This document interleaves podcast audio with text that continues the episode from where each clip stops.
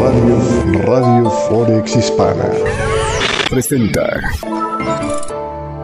Ahora sí, gracias, gracias por estarnos acompañando en esta mañana del día de hoy, en este espacio de Forex con café para esta jornada. Estamos el día de hoy, a día martes 7 de febrero, ya es tarde, 7 con, 5 con 46, perdón, hora de Nueva York. Perdón que estuve, pero pues había muchos datitos que parecían interesantes checándose y, a la mera hora no eran tan interesantes, entonces eh, me entretuve ahí un poco checando todo este tipo de, de, información. Pero bueno, el día de hoy, el día de hoy estamos viendo que el repunte del dólar, ay, más o menos continúa, vamos a decirlo así para ponérselo en perspectiva, hay cierta este, eh, situación, ¿no? De, de, de, si lo vemos en el tema de gráfico técnico del dólar, estamos en la cima, la zona de resistencia del rally este que se ha estado viviendo del dólar index, que si nos vamos por ondas de Elliot, a lo mejor todavía podríamos estar viendo una onda más, ¿no? Pensamos que esto fuera onda 1, onda 2, todo esto, onda 3, a lo mejor por aquí onda 4. Entonces todavía podría haber un máximo un poquito más alto.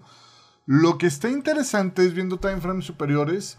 Ve usted este, este comportamiento de esta última fase que estaba así como medio desacelerándose de la caída.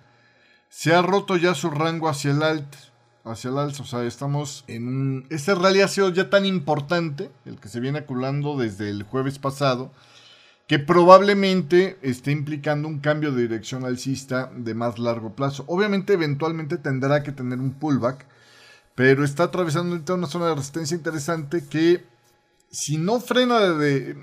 Yo creo que ahorita la, la, expectativa es ver si logramos perforar esta zona de resistencia. Si se agota demasiado el alza con esta resistencia, va a venir un pullback profundo probablemente a estas zonas y desde ahí volverá a rebotar. Eso es lo que yo esperaría ver para los próximos días más o menos de la mano de eh, eh, el que se sincronicen las opiniones de qué está pasando con este tema entre los operadores del mercado y con los comentarios de Jerome Powell que van a ser el día de hoy, precisamente sobre cómo controlar la inflación en el Economic Club de, de Washington, ¿no? Entonces, me parece que ese es el tema interesante. Estamos con un dólar que todavía sigue siendo fuerte pero que claramente está atravesando una zona de resistencia. Entonces por ahí los rangos hoy están siendo relativamente este, eh, eh, complicados. El eurodólar trae un rango de máximos a mínimos que no pasa de los 47 pips en esta mañana.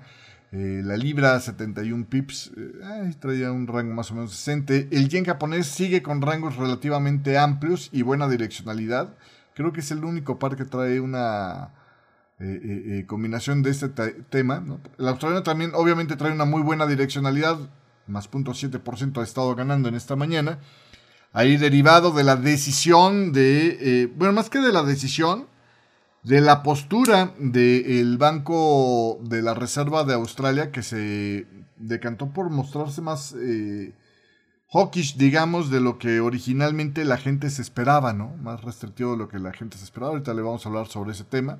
Aumentaron la tasa en un cuarto de punto como era mayormente esperado, pero sí obviamente reaccionan al dato de la inflación más alto de lo esperado con comentarios severos. Y en el tema de eh, dólar neozelandés, no se ve claro esto, pero más o menos anda en el mismo problema, ¿no? Eh, eh, el Banco de la Reserva de Nueva Zelanda también tendría que estar poniéndose un poquito más hawkish, luego de estar más o menos insinuando que podría estar pausando el movimiento de tasas. Entonces, básicamente este es el asunto.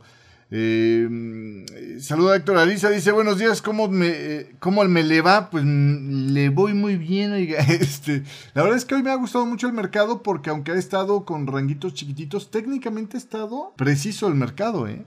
Ha estado para escalpearse en cinco minutos y en un minuto que da miedo eh, lo, lo preciso. Hizo el movimiento que le mostré de venta eh, pensando que iba a estar en consolidación el euro. Después del rebote rompió un triángulo en un minuto hacia el alza y pagó perfecto. Y después de ahí el reversal parece que está funcionando bien, ¿no? Entonces hacia la baja en el eurodólar, que es donde me he estado entreteniendo el día de hoy. Yo no me puedo quejar, no me puedo quejar de esta mañana del día de hoy, la verdad. Este, vámonos con lo que está pasando en esta mañana del día de hoy. Híjole, en el maíz ni idea, ni siquiera tengo la gráfica a la mano, mi estimado. Pero este. No, pues es que no sé, porque es en 15 minutos. No, ni idea, ni idea, ni idea. Este, vámonos con la decisión de política monetaria del Banco de la Reserva de Australia, que es yo creo que la noticia más interesante hasta que aparezca la, los comentarios de este Jerome Powell, que aparecerán probablemente, déjeme ver por aquí dónde está la Powell. Aparte, Powell hablará a las 12.40 del día. Oye, eso quiere decir que puede que la sesión americana extienda antes del, inclusive eh, eh, pasado de launch, este, un poquito la actividad, ¿eh? O sea, saliéndose del mercado europeo puede que todavía siga estando interesante los pares relacionados con el dólar. Este, em, sobre todo porque pues ahí es donde se desataría el bailongo, ¿no? Eh, también va a estar hablando esta Schnabel el día de hoy, eh, pero ella va a hablar un poquito antes. Eh, una videoconferencia va a estar platicando a las 12 del día, un poquito antes. Y también a las 10 de la mañana hay declaraciones de Kuhn Life del Comité de Política Monetaria del Banco de Inglaterra, aunque yo creo que más allá de los comentarios de Hugh Field, el economista en jefe del Banco de Inglaterra, de que van a seguir duro con el tema de, de evitar que se les salga de control la inflación no creo que vaya a haber mucho, ¿eh? no creo que vaya a haber mucho más. Pero bueno, hubo comentarios de Villeroy de Galao, del Banco Central Europeo ya también, donde decía que pues él creía que están como un par de movimientos de acabar con eh, eh, el aumento de endurecimiento de las tasas allá en el Banco Central Europeo y cree que sí van a evitar la recesión. En fin. Eh, ¿Qué dijo el día de ayer el Banco de la Reserva de Australia? Bueno, como puede ver usted, el dólar australiano es uno de los que más está ganando en esta mañana del día de hoy. Pero básicamente ahí lo que dijo el Banco de la Reserva de Australia eh, a la hora de aumentar por novena vez consecutiva, que es la primera vez que suben nueve veces consecutivas la tasa en su historia, este, pues dijo que todavía podría más eh, endurecimiento por venir. Esto sugiere que pues obviamente la inflación ah, vuelve a sorprenderles con que es más persistente de lo que ellos habían estado pensando originalmente. Entonces, eh, em, los mercados no se sorprendieron por el aumento de un cuarto de punto, que era ya mayormente descontado, sino por los comentarios hawkish del Banco de la Reserva, que despedazó cualquier expectativa de que viniera una pausa inminente en este ciclo de ajuste. El mercado de futuros había descontado una tasa máxima del 3.9%, lo que implica que por lo menos faltarían dos aumentos más de tasas de interés, tanto para el mes de marzo como de abril, o sea, estos dos juntos, en comparación con el 3.75% que calculaban que iba a llegar el pico del ciclo de ajustes antes de esta decisión. La tasa está en este momento en el 3.35, subiéndose desde el 3.10%. Las presiones inflacionarias eh, pues eh, eh, preocuparon al Banco de la Reserva de Australia, por lo que pues ahora está mucho más atento a la posibilidad de una aceleración en el crecimiento de los salarios que podría impedirle hacer esa pausa que querían imponer para evaluar cómo se estaba transmitiendo su política monetaria de ajustes sin precedentes de los últimos meses, algo que más o menos también le está pasando al Banco de la Reserva de Nueva Zelanda, donde ahí el Banco Central había señalado que estaban tratando de generar una recesión eh, eh, manufacturada, digamos, una recesión a medida, para controlar precisamente las presiones sobre los precios, moderando, pues entre otras cosas, los salarios. Eh, en Australia, la inflación subyacente en el cuarto trimestre había aumentado 6.9% interanual, superando las previsiones del aumento del 6.5% que tenía el banco, lo cual les hizo estar más hawkish en esta ocasión. El desafío ahí en el, Banco de la Reserva de Australia es no endurecer demasiado duro la, tasa que haga colapsar eh, eh, la economía y se cargue el buen mercado laboral que han tenido. ¿eh? están en sus niveles de desempleo más bajos en casi medio siglo. Eh, saludos a Jerónimo, gracias por estarnos acompañando. Saludos hasta Argentina. Eh, sobre el dólar index acabamos de explicarlo al principio. Jálale hasta atrás eh, el circulito rojo para que veas cómo va el asunto. otra incertidumbre que está viviendo en este momento la economía del Reino Unido es el impacto de los aumentos de tasas que estaría generando en los hogares que han mantenido pues los reembolsos de la pandemia, pero pues estas ya están a punto de expirar. Los aumentos de tasas de interés allá en, el, en Australia eh, incluyendo el último aumento de ayer martes, bueno, de ayer lunes por la tarde para nosotros, martes ya para ellos, eh, estarían agregando más de 900 dólares, calculan, al mes en costos de hipoteca eh, promedio, ¿no? Según Rate City, lo que sería una carga para la población que posee entre todos más o menos como un par de billones de dólares australianos en préstamos hipotecarios. A medida que los eh, prestatarios están ahora ya más bien en tasas de tipo de interés variable más altas, la capacidad de gasto de los consumidores australianos se va a ver restringido, lo que podría, digamos, exacerbar el efecto de los últimos aumentos de tasas de interés que veamos, de estos más recientes. Según Jared Arid, eh, jefe economista australiano de la Commonwealth Bank of Australia, él calcula que hay más de 800.000 hogares con un acuerdo hipotecario de tasa fija en este momento que deberán de cambiarse a una tasa flotante este año, lo cual complicaría mucho más las cosas. Y hay señales de que el gasto de los consumidores está empezando a enfriar a medida que aumentan los costos de vida y las tasas de interés siguen en aumento y prediciblemente seguirán en aumento, ¿no? Hubo una caída, ¿se acuerda usted? en diciembre del 3.9% de las ventas minoristas, aunque todavía las ganancias de los minoristas siguen siendo sólidas, dicen allá en Australia. Bueno, esto es lo que pasó allá en Australia. En Estados Unidos el día de ayer ayudó un poquito a extender la caída de los, eh, de los bonos o el aumento de la rentabilidad, que es exactamente lo mismo, la caída de los precios de los bonos o el aumento de la rentabilidad. Los comentarios del presidente de la Reserva Federal de Atlanta, Rafael Bostic, que no tiene derecho a voto este año, pero de todos modos, pues tiene una opinión ahí dentro de este banco. Él dice que, dado el sólido informe de empleo del viernes pasado, existe la posibilidad de que el Banco Central, la Reserva Federal, deba aumentar las tasas de interés a un nivel más alto de lo que originalmente habían calculado los formuladores de políticas monetarias. Literalmente dijo, si persiste una economía más fuerte de lo esperado, probablemente significará que tengamos que hacer un poco más de trabajo, señalaba en una entrevista con Bloomberg News vía telefónica este lunes. Espero que esto se traduzca en que aumentemos las tasas de interés más de lo que se había proyectado hasta el momento.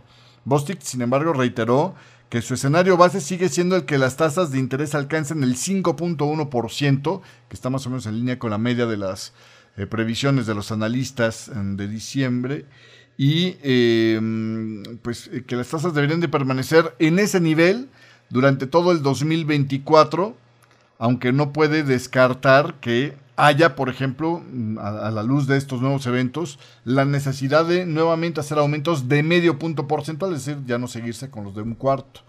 Los rendimientos del Tesoro a dos años subieron, le digo, en reacción a estos comentarios de Bostic, aunque luego se recuperaron. Los inversionistas han, han, estado este, em, presionados donde ven que las tasas alcanzan su punto máximo, o sea, han estado apuntando cada vez a un techo del ciclo de ajuste más alto. Ahora, eh, pues básicamente la idea de una tasa que podría estar más bien rebasando ligeramente el 5%, se acentuó luego de que el dato de las nóminas no agrícolas del viernes pasado mostrará pues no solamente el que se agregaron 517 mil nuevos puestos de trabajo, ¿no? que era este, prácticamente el, más del triple de lo que estaban esperando los, los analistas, sino que la tasa de desempleo cayó al 3.4%, su nivel más bajo desde 1969.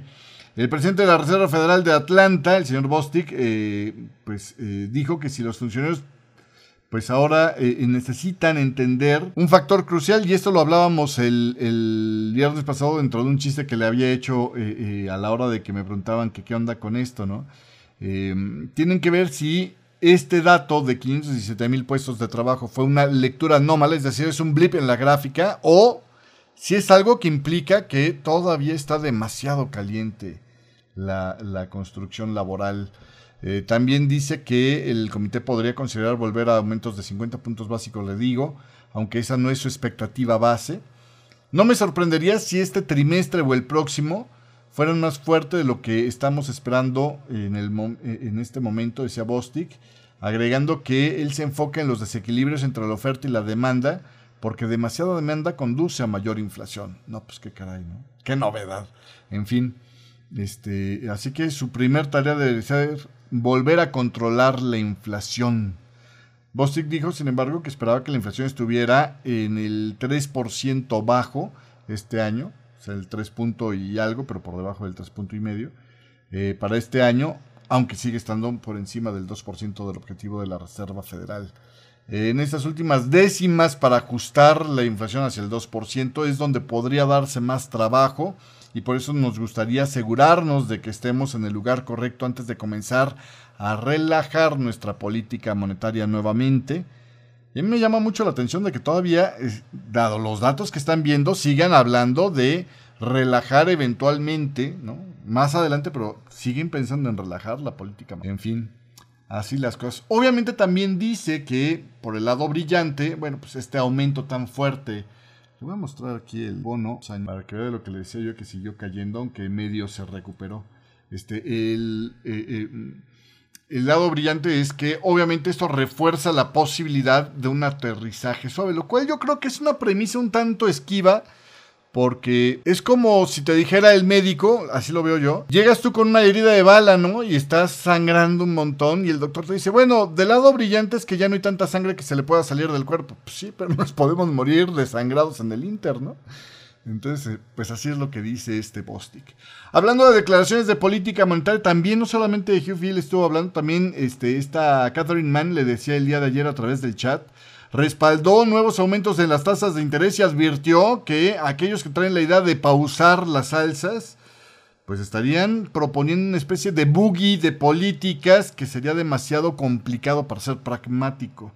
Mann, eh, que es uno de los miembros más agresivos, si no es que la miembro más agresivo del Comité de Política Monetaria del Banco de Inglaterra, dijo que el riesgo de una política de ajuste insuficiente es mucho más peligrosa eh, en este momento. Necesitamos mantener el rumbo y en mi opinión es más probable que el próximo paso en la decisión del banco sea otro aumento en lugar de un recorte o una pausa, decía Mann en su discurso pronunciado en Budapest, curiosamente.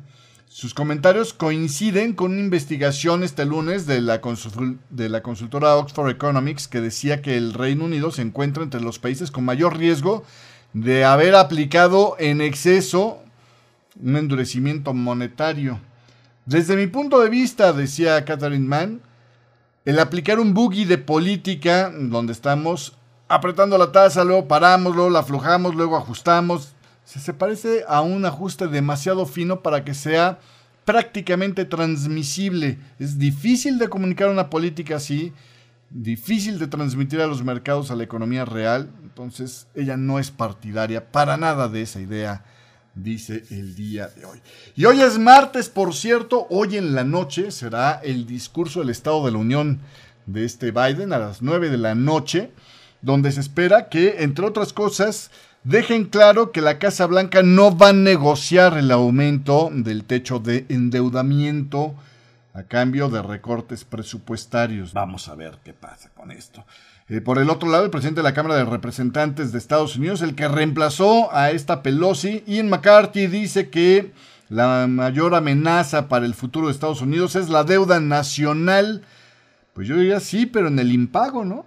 Y que la inflación es el resultado eh, de esa deuda demasiado alta. Agregó que necesitan un enfoque diferente para el techo de la deuda y que los republicanos continuarán sentándose a negociar mientras sigan hablando de negociar el mercado, no se va a preocupar. ¿eh? Eso se lo puedo hacer. En otras informaciones el día de hoy importantes, le voy a volver a poner el gráfico de los siete principales pares de divisas, pero ahora con su fuerza relativa para que usted vea ahí cómo está comportándose el tema de la libra, que es la más débil en fuerza relativa el día de hoy. El primer ministro británico Rishi Sunak espera que anuncie este martes una mini remodelación de su gabinete donde considera dividir al Departamento de Negocios del Gobierno en tres ministerios separados según eh, fuentes familiarizadas con estas discusiones. La reorganización se produciría poco más de una semana después de que Sunak tuviera que destituir al presidente del partido de los Tories, su partido, a este Sahawi, por el tema de que no fue totalmente honesto con sus asuntos fiscales y pues está en medio de trifulcas ahí partidistas. La oficina de SUNAC no ha querido comentar sobre la posible reorganización que ha sido reportada desde su principio por el diario The Sun. El Departamento de Negocios, Energía y Estrategia Industrial del gobierno podría dividirse para construir un nuevo departamento por un lado que sea el departamento de energía con otro departamento por separado de negocios y eh, de comercio fusionados. También habría un nuevo departamento de ciencia y eh, digital, decía el diario de Son. Richie Sunak ha dicho que su gobierno se va a centrar en abordar cinco prioridades, desde reducir la inflación hasta reducir la migración ilegal, mientras busca pues, ganar las próximas elecciones que se espera se celebren pues cuando muy tarde a fines del próximo año y donde los laboristas tienen la ventaja. Y en otras informaciones del Reino Unido, el gasto de los consumidores, según eh, la principal procesadora de, de, tarjetas de crédito allá en el Reino Unido, Barclays Card, eh, dice que eh, el gasto de los consumidores aumentó un 9.7% interanual impulsado por las ventas de Año Nuevo, los estrenos de películas y las reservas de lugares para vacacionar, mientras que el crecimiento de las ventas también se vio favorecido en comparación con enero del 2022, cuando todavía había restricciones contra el coronavirus. Además, señaló que su medida de confianza del consumidor ha aumentado al 63%, que es la cifra más alta para el Reino Unido desde julio del año pasado. Pues obviamente porque se están enfriando los temores de la crisis energética. Eh, oiga, el día viernes le decía que me mandara saludos este, para recordar como cuando teníamos punto 9. Eh, y, hubo gente que sí lo hizo, que me dejara en, en la sección de comentarios sus saludos, los que me en diferido. Saludo a Edgar Valenzuela, gracias. Decía que tengas buen día, Sergio. Muchísimas gracias. Extra Aguirre, que también sé que nos sigue en vivo a estas horas. Le mandamos un saludo por ahí, nos, nos peló y nos mandó un mensaje. También a Alex, Alex, gracias por estarnos acompañando. Un fuerte abrazo para ti. Oiga, este, eh, Janet Yellen el día de ayer dijo, no hay recesión en Estados Unidos cuando la tasa de desempleo está en su nivel más bajo en 53 años. Tiene razón, ¿no? La secretaria del Tesoro de Estados Unidos, Janet Yellen, dijo este lunes que ve un camino para evitar una recesión en Estados Unidos porque, pues, eh, eh, eh por un lado, se está observando ya una desaceleración de la inflación, mientras que por el otro lado están teniendo coincidentemente una solidez del mercado laboral. Aquí el problema es qué tanto más va a tener que hacer la Reserva Federal. No hay recesión cuando tienes 500 mil puestos de trabajo y la tasa de desempleo más baja en más de 50 años, decía Yellen al programa Good Morning America de la ABC. Lo que veo es un camino en el que la inflación esté disminuyendo significativamente y la economía se mantenga fuerte. Yellen agregó que la inflación sigue siendo demasiado alta, pero ha estado cayendo durante los últimos seis meses y podría disminuir significativamente dadas las medidas adoptadas por la administración de Biden, incluyendo tres leyes que tienen por ahí la ley de reducción de inflación, que por cierto el viernes se van a reunir ahí en la Unión Europea para hablar sobre este tema, porque quieren ver cómo le dan la vuelta. La ley de reducción de, inflación, le digo por un lado, la ley CHIPS, para eh, fabricar los microprocesadores y meterle un poquito el pie a China, válgase la pena decirlo, y la ley de infraestructura masiva que ayudarían, la del billón de dólares que le decía el día de ayer los eh, asesores de Biden le dice, tienes que cacarear eso en el discurso del Estado de la Unión. Todo esto va a ayudar a reducir la inflación junto con el límite de precio impuesto al costo del petróleo ruso. Decía Janet Yellen. Bueno, pues así, así las cosas. Esta mañana en la sesión europea, al inicio de la sesión europea, la producción industrial alemana cayó más de lo esperado en diciembre. Cayó el 3.1% respecto al mes anterior. Le voy a poner aquí la pantalla de los fundamentales. Cayó eh, un 3.1% respecto al mes anterior, decía la oficina de Destatis. Eh, los analistas estaban esperando una caída del 0.7%. La caída fue terriblemente mayor. Para todo el 2022 en su conjunto, la producción industrial alemana mm, cayó 0.6% en términos ajustados a calendario en comparación con el 2021 y fue 5% menos que el año anterior a la pandemia del 2019, es decir, todavía está 5% por debajo del 2019, antes de que tuviéramos la pandemia. Después de caer bruscamente en marzo, la producción se recuperó durante el año y está cayendo nuevamente hacia finales de este año, decía la Oficina de Estadísticas. Por el otro lado, la producción industrial cayó en diciembre, eh, pero los pedidos industriales alemanes aumentaron un 3.2%, superando las previsiones y registraron su mayor aumento en más de un año gracias a la demanda interna y de la eurozona, dicen los datos que se habían publicado este lunes. Es decir, posiblemente esta caída de la producción industrial esté próxima por lo menos a desacelerar. En otras informaciones, vamos con el recorrido de los mercados. Ya le mostré las cifras de lo que era precisamente el tema del dólar index que sigue ahí presionando hacia el alza. En el tema del crudo, obviamente un dólar hacia el alza sigue siendo viento en contra para el precio del crudo que todavía está digamos en la zona baja del rango reciente, pero no se animó el día de ayer a romper el soporte. Eh, me parece que ahí meramente el movimiento fue técnico, precisamente por esa zona de soporte. Adicionalmente a esto, este, la recuperación del crudo se dio después de que Arabia Saudita elevara eh, eh, los precios para los compradores asiáticos por primera vez en seis meses. También está en el comentario de algunos estrategas como Daniel Haynes, estratega senior del ANZ Bank allá en Sydney, que decía que el anuncio del cierre de la fase 1 del campo petrolero Johan eh, en el área del de, Mar del Norte noruego era otro de los importantes impulsores de precios. Equinor, que es la compañía que maneja este puente, dijo el lunes que detuvo la producción de petróleo de la fase 1 de este campo productor, el más grande del Mar del Norte para Noruega, debido a una falla técnica en un sistema de enfriamiento. Este produce alrededor de 535 mil barriles diarios. La fase 2 que sigue activa, pues obviamente tiene una producción muchísimo más baja de 185 mil barriles y esa sigue constante, dicen ellos. Bueno, pues ahí tiene usted entre factores técnicos, gráficamente técnicos, o sea, por el precio, y técnicos por el tema del cierre de este campo petrolero. También, por cierto, ahí la suspensión de eh, la producción en Turquía también es otro de los factores por el sismo que ya está pasmoso, ¿eh? El número de muertes que se está eh, eh, cargando este sismo ya va por ahí de los 5000, ¿eh? Así de rudo está. Ahorita le vamos a platicar. Le voy a dar una actualización sobre ese tema. Está de, pensarse realmente lo mal que se puso. Aunque viendo los sismos más mortíferos de los últimos 25 años, todavía les está yendo bien a los turcos con esa barbaridad de muertes que les está causando esto. Pero bueno. Eh, antes de llegar a esa información, continúo con el recorrido en el tema del oro. El oro, pues más bien ha estado lateral, ¿no? Eh, eh, desde que terminó esta primera fase aguda de la caída, ahí está haciendo... Yo veo potencialmente un banderín, ¿no? Que podría reventar bajista. Acuérdense que el tema con las figuras como el banderín, no es que la mayoría de los banderines paguen, es una figura técnica que vale la pena tomar porque las relaciones de riesgo-beneficio son muy importantes.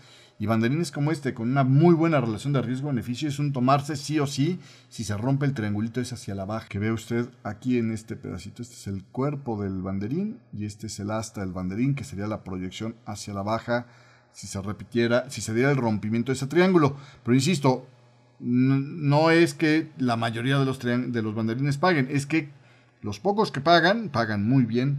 Por eso se prefieren los que tienen una buena relación de riesgo-beneficio, como es este el caso. Eh, en otra información, en el tema del cobre, seguimos ahí todavía extendiendo ligeramente la onda C de esta potencial onda 4. Para ponérselo en perspectiva, está a puntito de tocar el canal inicial. Así que el rechazo de mínimos de aquí sí es significativo, aunque todavía insuficiente para tomar una decisión de alza. Por ejemplo, podría empezar a calentarse la idea de alzas si hubiera un nuevo fallo en alcanzar estos mínimos y se empezara a romper estas zonitas de resistencia, digamos, por ahí de los 408, ¿no? Pero eso todavía falta por ver. En el tema del Dow Jones seguimos laterales, en el tema del Standard Poor's 500, también el día de hoy estamos rebotando muy ligeramente hacia el alza, pero todavía no rompe este canal para nada. De hecho, por haber buscado los máximos, este todavía puede ser meramente un pullback y buscar seguir extendiendo la fase alcista, aunque el rebote fue de, eh, digamos, en el punto donde la proporción entre la primera fase de este zigzag y la última parece haberse alcanzado. Y aquí yo llego a ver cinco movimientos alcistas, ¿no? Primer movimiento alcista, tercer movimiento alcista, quinto movimiento alcista. Los otros dos intermedios fueron las correcciones o las ondas 2 y 4, como quiera decir. En el tema de eh, las criptodivisas, el Bitcoin, bueno, pues ahí todavía siguen en la zona de mínimos. Lo interesante es que no han roto el soporte. La correlación con respecto a las acciones, por cierto, decía eh, Bloomberg, está en sus mínimos, ¿eh? Aquí la imagen, así. Está en sus mínimos y aquí la verdad es que la correlación pues ha sido un poco, decía un, comentario editorial de Bloomberg esta mañana, un poco como el espejo de Harry Potter, ¿no? Donde dicen pues cada quien ve lo que quiere ver. Entonces, a mí realmente siempre las correlaciones me han parecido como que algo que por lo menos no es este, sostenible de largo plazo, no es una regla que pueda seguir de largo plazo. Pero, pues por lo pronto ahorita empieza a repuntar esa correlación en la medida en la que la apatía en las acciones el día de ayer se mantuvo y pues también la apatía en el Bitcoin parece que se estuvo. Em, dentro del tema de las noticias de las criptodivisas, por cierto, le cuento que Corea del Norte robó más activos de criptomonedas en 2022 que en cualquier otro año anteriormente y apunta a las redes de compañías aeroespaciales y de defensa extranjeras, dice un reporte que eh, publicaría las Naciones Unidas, al que tuvo acceso Reuters. Corea del Norte ha usado técnicas cibernéticas cada vez más sofisticadas, tanto para obtener acceso a redes digitales involucradas en finanzas cibernéticas, como para robar información con valor potencial, incluso para sus programas de arma, dicen los observadores independientes de las sanciones al Comité del Consejo de Seguridad de la ONU. Corea del Norte ha negado previamente las acusaciones de piratería informática. Sin embargo, los mentores de sanciones dijeron que Corea del Norte este, perdón, que Corea del Sur estimaba que los piratas informáticos vinculados a Corea del Norte habían robado activos digitales por valor de 630 millones de dólares en 2022, mientras que una empresa de ciberseguridad eh, había calculado hasta en mil millones de dólares los, eh, eh, botines de estos ciberpiratas norcoreanos. La firma de análisis blockchain con sede en Estados Unidos también habría llegado a una conclusión similar la semana pasada. El informe de la ONU señalaría las técnicas utilizadas por los actores de amenazas cibernéticas se han vuelto más sofisticadas, lo que ha complicado el seguimiento de los fondos robados.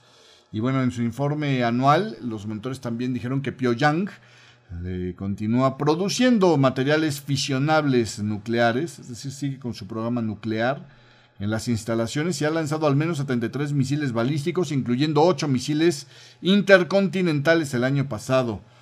Corea del Norte continúa además con importaciones ilícitas de petróleo refinado, o sea, de lugares sancionados, y las exportaciones de carbón, evadiendo las sanciones, decían, las sanciones impuestas por la ONU, decían los monitores también, dijeron que han incitado eh, una investigación sobre los informes de exportaciones de municiones por parte de Corea del Norte, que se dice que le está vendiendo armas a Rusia. Estados Unidos ha acusado de esto a eh, Corea del Norte de estarle vendiendo armas al grupo Warner, de los milicianos, estos los, eh, digamos, son mercenarios al servicio del Putin de Rusia, ¿no?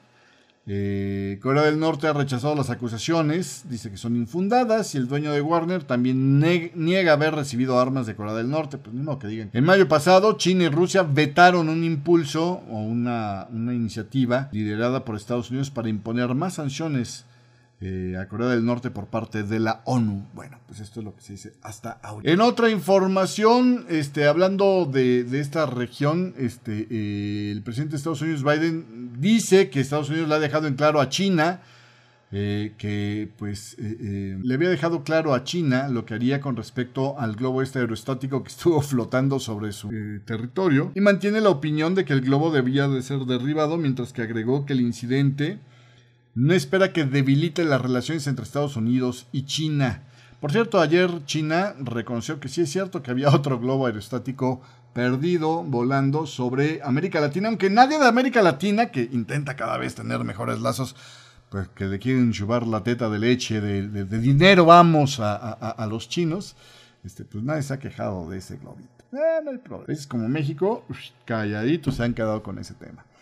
Eh, en otra otro tema, este, en otros fundamentales que se van a conocer en, la sesión asiática, fíjese usted que los salarios reales de Japón en diciembre registraron su primer aumento en nueve meses.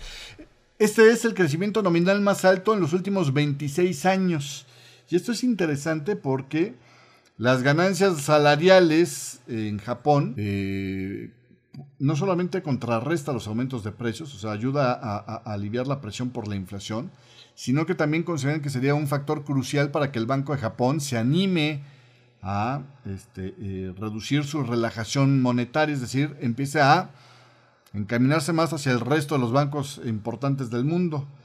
El pago de horas extras en Japón, que es un barómetro de la solidez de la actividad empresarial, aumentó un 3% interanual en diciembre, llevado por aumentos de dos dígitos en eh, sectores de la restaurantería y otros del sector de servicios, dicen por allá. Bueno, pues ahí están las cosas.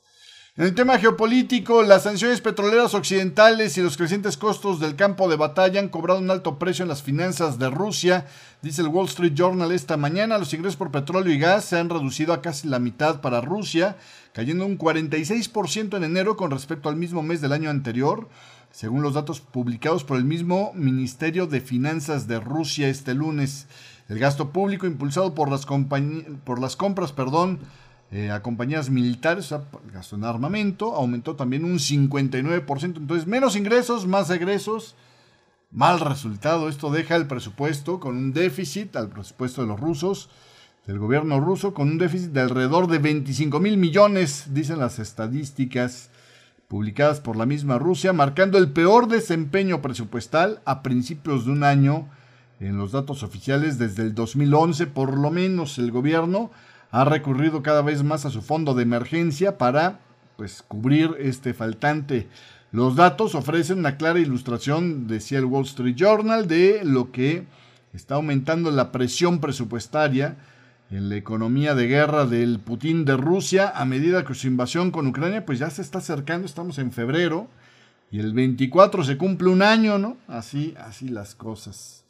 Eh, al inicio de la guerra, dicen por acá que eh, Rusia se benefició del aumento de los precios del energético, pero pues luego con las sanciones esto se ha desinflado. La mezcla insignia de los Urales ahora cotiza alrededor de 50 dólares por barril, un descuento más o menos de 30 dólares con respecto al crudo Brent, que está en 80 dólares el barril. También la decisión de Moscú de detener la mayoría de las exportaciones de gas natural a Europa, pues le está haciendo dolor en sus ingresos. Otra prohibición de la Unión Europea sobre importaciones de combustible diésel ruso y otros productos derivados del crudo entró en vigor este domingo, lo que ensombrece aún más las perspectivas presupuestarias. Estados Unidos y sus aliados también acordaron recientemente limitar el precio de venta, como usted sabe, de los productos petroleros rusos de primera calidad a 100 dólares el barril y limitar eh, los de bajo valor como el combustible, el fuel oil, a 45 dólares el barril. En otros temas geopolíticos, con el tema de Irán, el principal diplomático de la Unión Europea, Joseph Borrell, se niega a renunciar al acuerdo nuclear iraní porque dice no hay otra alternativa a la mano creíble. Y aquellos que critican mis esfuerzos por revivir el pacto nuclear tal vez no valoran lo suficiente lo peligroso que sería un Irán con capacidades nucleares. Hasta donde yo entiendo no hay una alternativa a este acuerdo para tratar de evitar que Irán tenga un arma nuclear, decía Borrell. Francia, Reino Unido y Alemania, que negociaron el acuerdo en 2015 junto con Estados Unidos eh, para hacer este acuerdo con Irán, siguen apoyando la reactivación del acuerdo. Sin embargo, la mayoría de los diplomáticos europeos ahorita mismo se ven bastante pesimistas sobre que este acuerdo pueda volver a la vida. Eh, Borrell también está bajo presión de Teherán. Irán ha advertido que las sanciones de la Unión Europea contra Irán y la propuesta de Alemania de incluir al cuerpo de la Guardia Revolucionaria Islámica de Irán como organización terrorista podría pues simplemente hacer que se pare de la mesa de negociación. Borrell, que a veces se ha metido en problemas por hablar con franqueza, insiste que eh, en su papel como coordinador de la diplomacia nuclear, pues no están viéndose impedidos de presionar a Teherán por sus acciones en el país o en el extranjero, como por ejemplo podría ser la presunta venta de armas a Rusia. Estados Unidos, por el otro lado, cada vez tiene más escépticos sobre pues que valga la pena la diplomacia con Irán. Los opositores al acuerdo argumentan que hacer un acuerdo así despejaría el camino para que efectivamente Teherán obtenga armas nucleares, ¿no? Es decir, simplemente le vamos a dar fondos para que más rápido crezca su programa nuclear. Las probabilidades de revivir el acuerdo actualmente parecen muy, muy, muy, muy magras la administración de Biden, aunque se había fijado el objetivo de la reactivación del acuerdo del 2015 como clave en su política exterior, ya había estado muy cerca en la primavera pasada de lograr reactivar este acuerdo, pero en las últimas conversaciones en agosto en Viena ya se había llegado un, un texto final para que lo aceptaran tanto Teherán como Washington, pero cuando ya todo parecía que se iba a aclarar, Irán estableció nuevas demandas sobre este acuerdo y solicitó como condición que se detuviera una investigación de la Agencia Atómica de las Naciones Unidas sobre sus actividades nucleares. Y ahí Estados Unidos dijo, achis, achis, achis. Pues no, así no, compadre, ¿no? Borrell, este, em, es, eh, pues claro al decir que, dada la represión interna de Irán y el apoyo de Teherán a Rusia, pues es muy difícil inclusive predecir si Washington aceptaría revivir el acuerdo, aún incluso si Irán ahorita mismo retrocede en todas sus demandas y aceptara lo que se tenía sobre la mesa ya escrito, ¿no? Dijo que si Irán, al contrario, da un paso más hacia la asistencia militar a Rusia, que esto es parte de su trabajo, aclararle a Irán esto, el incentivo para que Europa y Estados Unidos restablezcan el acuerdo pues sería prácticamente inexistente. Borrell se niega a culpar de los problemas del acuerdo nuclear ni a Teherán ni al gobierno actual de Biden, pero sí dice muy claramente cuando se le preguntó, y bueno, entonces, ¿de quién es la culpa de que no haya este acuerdo? Simplemente dijo, de Trump. Y yo ahí, honestamente, pues no puedo hacer más que recordarle lo que decía el ex embajador del Reino Unido en Estados Unidos cuando pues, lo tuvieron que sacar porque por ahí se filtraron los cables que estaba mandando al Reino Unido donde calificaba de vandalismo diplomático lo que hizo Trump, cargarse este acuerdo nuclear simplemente porque él no era el que aparecía en la firma. Así las cosas. Pero ya para concluir este Forex con café, le cuento que la caída de las tasas hipotecarias en Estados Unidos está comenzando a estimular la demanda en el mercado inmobiliario. Decía un artículo que me encontré esta mañana, la tasa promedio de préstamos hipotecarios a 30 años ha bajado casi un punto porcentual desde el máximo de 20 años que estuvo por encima del 7% en noviembre en gran parte en respuesta a las señales de la Reserva Federal de que ya habría prácticamente terminado de subir las tasas. Habrá que ver si esto sigue. ¿eh? Las solicitudes hipotecarias han aumentado aproximadamente una cuarta parte desde finales del año pasado. Una medida de los contratos inmobiliarios, por otro lado, eh, firmados, aumentó en diciembre después de seis meses de decline. Y la cantidad de personas que se comunica con los agentes inmobiliarios para iniciar un proceso de compra ha estado mejorando desde el mínimo de noviembre, dicen los datos de Redfin Corp, esta corredora de bienes raíces. La actividad inmobiliaria se mantiene marcadamente, sin embargo, a la baja desde hace un año, cuando la Reserva Federal comenzó el ciclo de ajuste de tasas. Esto hizo subir las tasas hipotecarias a una velocidad récord, obligando a los compradores y vendedores a salir del mercado. Las ventas de viviendas cayeron durante la mayor parte del año pasado, lo que apagó rápidamente un auge que venía desde, ¿se acuerda usted cuando en la pandemia todo el mundo quería cambiarse de casa? La desaceleración ha hecho bajar los precios a nivel estadounidense desde los máximos del año pasado, aunque el índice de precios de vivienda, la eh, Standard Poor's y Schiller, han subido un 40% con respecto a lo que se veía hace tres años. O todavía está más bien, no han subido. Están todavía 40% arriba del el referente hace tres años. Sin embargo, se espera que el decline continúe eh, que ya por cierto iba pues un quinto mes consecutivo en la revisión de noviembre. Los economistas como eh, los de Goldman Sachs han señalado que esperan que lo peor de la recesión ya haya pasado y que entonces la vivienda esté eh, pues preparándose para ejercer un menor lastre sobre el crecimiento económico en el futuro. Los constructores de viviendas han estado ofreciendo incentivos para vender casas terminadas. Algunos compradores están firmando hipotecas con tasas que se reducirían temporalmente durante los primeros años.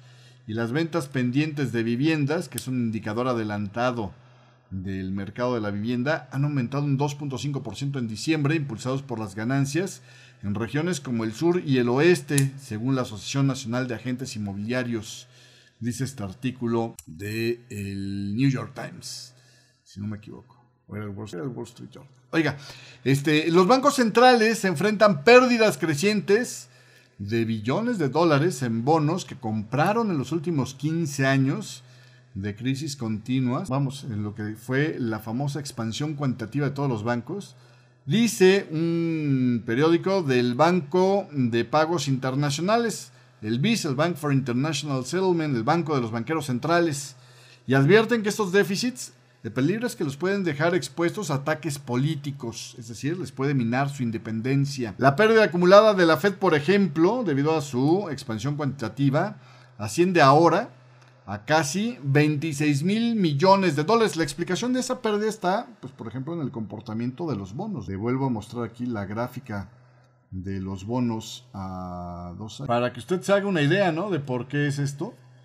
Este, eh, por esa caída en los bonos que habían estado comprando, esa caída de valor en los bonos que habían comprando, habían estado comprando, Em, pues traen ahora una pérdida de casi 26 mil millones de dólares. El Banco Nacional de Suiza registra una pérdida de 132 mil millones de francos suizos, equivalentes a 143 mil millones de dólares. Todavía les fue peor.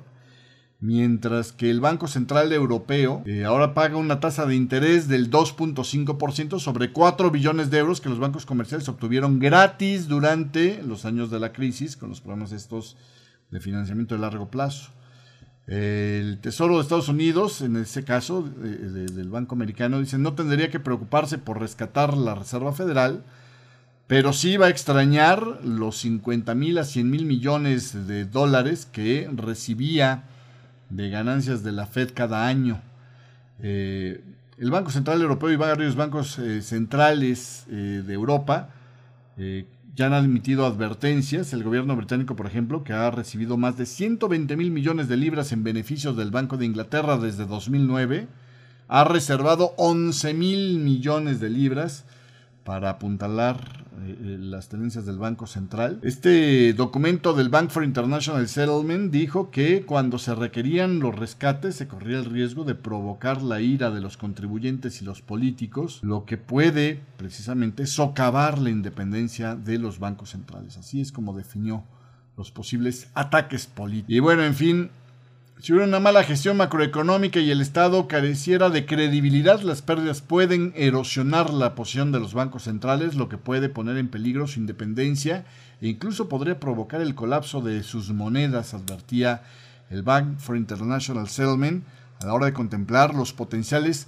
peores, peores efectos de esta situación. Dicen así las cosas. Mire, mi euro donde ando vendiendo ya anda como el rival más débil el día de hoy. Ahí está. Oiga, continuando con más, este, eh, bueno, los fuertes terremotos que azotaron Turquía y Siria han superado los 5.000 muertos según la Associated Press, destruyendo miles de edificios y provocando una operación de rescate masiva la cosa es encontrar a los, este, a los que están bajo las ruinas lo más rápido posible, frenéticamente están luchando, porque aparte están en medio de una tormenta invernal, entonces si no te mueres por el peso o por la inanición o por la falta de líquidos, te mueres congelado. El sismo que eh, su primer sismo fue de una magnitud de 7.8 grados, que le digo, pues para los que estamos en lugares sísmicos, se siente del nabo y es fortísimo. Eh, pues fue resentido por cuatro países este lunes eh, por la mañana, seguido de réplicas eh, pues en el orden entre los 6 y 5 y medio grados. Y luego apareció otro sismo magnitud de 7.5 en la tarde de, de hora local, ¿no? De Turquía. De hecho, en internet corren eh, eh, imágenes de uno de los corresponsales que está grabando el rescate en vivo, bueno, que está transmitiendo el rescate en ese momento, y se le empieza a menear ahí enfrente de una grúa, está este pobre cuate. De repente tú dices, se puso sus alipuses, el camarógrafo, que no, pues es que tenían el otro terremoto, el de 7.5 grados encima. Estos 5.000 muertos, aunque suenan a mucho, si usted observa un, compilado de los eh, sismos más, eh, eh, digamos, mortíferos en los últimos 25 años que hizo la, la, Share Press, se queda sonso con respecto a los, por ejemplo, 100.000 muertos que vivieron el 12 de enero de 2010 en Haití, ¿se acuerda usted? donde un terremoto de magnitud solo 7.0, pues se cargó a una cifra que, por lo complicado de la situación, se calcula, pues, conservadoramente en 100.000, aunque las cifras del gobierno llegan a situarlo en 316 mil muertos. Eso fue la catástrofe. Otro también muy impactante, el del 12 de mayo de 2008, donde un sismo ahí sí muy fuerte, 7.9, sacudió el este de Sichuan en China y provocó 87.500 muertes.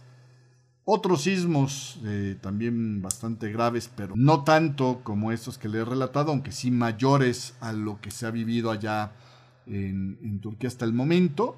Que ojo, eh, la cifra va en 5.000 el conteo, pero calculan que podría llegar a los 10.000 muertos, tomando en cuenta cómo están evolucionando las cosas. ¿eh? Eh, es el de Nepal, de 8.800 personas, el 25 de abril de 2015.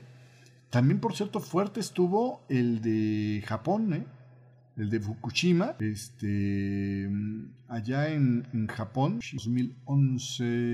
20.000 personas se cargó el de Fukushima, fue de 9 grados. El, hay otro también este, bastante impactante. 17 de agosto de 1999 en Turquía, ahí mismo donde estamos ahorita, se cargó a 18 mil personas, fue de 7.6 grados. En fin, nada más por citarle algunos de los más Este, y ya con esto este, me despido nada más. Eh, más problemas sobre este tema. Ya está empezando a, llegar la ayuda internacional. El presidente Biden dijo que Estados Unidos estaba enviando equipos a Turquía, mientras que Israel también señaló que enviaría ayuda a su vecina Siria. Eh, aunque han estado Israel y Siria en guerra técnica en los últimos años, pero bueno, pues es que un sismo es un sismo, dicen por ahí. También este, eh, eh, la explicación de por qué se dan estos sismos tan fuertes ahí en Turquía es porque es eh, donde se confluyen tres plazas tectónicas, las plazas tres placas tectónicas se cruzan ahí. entonces, bueno, pues hay como que triple razón para, para estos múltiples movimientos, ¿no? Es la de Anatolia, la placa de Anatolia, si no me equivoco, se vea. Es la de Anatolia, es la placa mm, de africana la otra placa conjunta ahí y también está la placa de asiática. Entonces, bueno, pues esto es básicamente lo que he estado haciendo. Problemas que hay ahí es, eh, eh, eh, por ejemplo, para llegar a, algunas zonas, porque las pistas de aterrizaje, como la de Adana, este, para llegar a una de las regiones más afectadas que es Hatay, pues simplemente está inoperable, ¿no? Ha tenido que estarse moviendo de ahí. Es la del este de Anatolia, las placas, eh, junto con la de Arabia, perdón, y la de África. Es lo que provoca que los, los sismos sean tan fuertes ahí en esto. Pues así, así las cosas. El conteo de muertos, le digo, está terrible hasta el momento, según Associated Press. Ya rebasan los 5.000 muertos y las tendencias apuntan a que estos daños podrán llegar a cuantificarse en decenas, de, bueno, en la decena de, de, miles de así, así las cosas el día de hoy. Pero bueno, ya con esto me retiro. Muchísimas gracias. Pásela bonito. Saludos a, Héctor Ariza que nos saludó en el chat de YouTube Live. A Jerónimo. Mándeme sus saludos en la sección de comentarios para mañana platicarlos como hoy hicimos. Con rezago de un... Y este... Comentarios de Nil Kashkari. Dice, tenemos que dejar que la inflación guíe nuestra política monetaria. Él es partidario de, pues inflación sube, aumentamos el poder de las tasas, de, los aumentos de las tasas. Dice Neil Kashkari, es difícil imaginar una fuerte ganancia del mercado laboral que no aparezca eh, eh, con un aumento de los salarios o que ocurra en una moderación de los salarios. Es decir, estas son presiones inflacionarias por delante Ahora me he vuelto más cauteloso acerca de el camino que podría haber las tasas que lo que aparentemente tienen los mercados financieros, porque parece que seguirá habiendo presiones de salarios y otros indicadores. Preocupa que se hayan suavizado las condiciones, dice Neil Kashkari, que estoy hablando en NBC. Hasta ahorita no hemos hecho suficientes progresos para mantener la inflación bajo control. Bueno, ayer decía Mohamed El Erian, que es ya le he platicado muchas veces de Mohamed El Erian, ¿no? es uno de los principales asesores del grupo Alliance, que pues es entre otras cosas el dueño de el, en el momento en el que él directamente lo presidía, era el fondo de eh, deuda soberano más grande del mundo. Dice, yo creo que revisando las cifras de eh, durante el fin de semana, las cifras de este viernes durante el fin de semana, Estoy cada vez más convencido de que la Reserva Federal tal vez haya dejado pasar una ventana crucial para, por segunda ocasión decía él, para contener la inflación en los estados. Él, ha estado muy preocupando, muy preocupando, ¿eh? ha estado muy preocupado, perdón, de que en realidad este, eh, esté perdiendo credibilidad el Banco de la Reserva Federal. Primero cuando pues perdió la ventana inicial para controlar la inflación diciendo que era transitoria y ahora porque pues se le sigue yendo por los dedos el tema de controlar las presiones inflación. Bueno, así las cosas. Parece que Coinbase tiene problemas para, para este, procesar retiros y depósitos debido a un vendor de, no sé si es PayPal, pero digo, compañías como PayPal, a través de las cuales les haces llegar o retiras dinero. Entonces ellos dicen que ahorita tienen problemas para procesar los retiros y los depósitos, al menos en su rama. Hasta aquí llegamos el día de hoy. Pásela bonito. Nos vemos en este espacio el día de mañana. Chao. Bye. Radio, Radio Forex Hispana presentó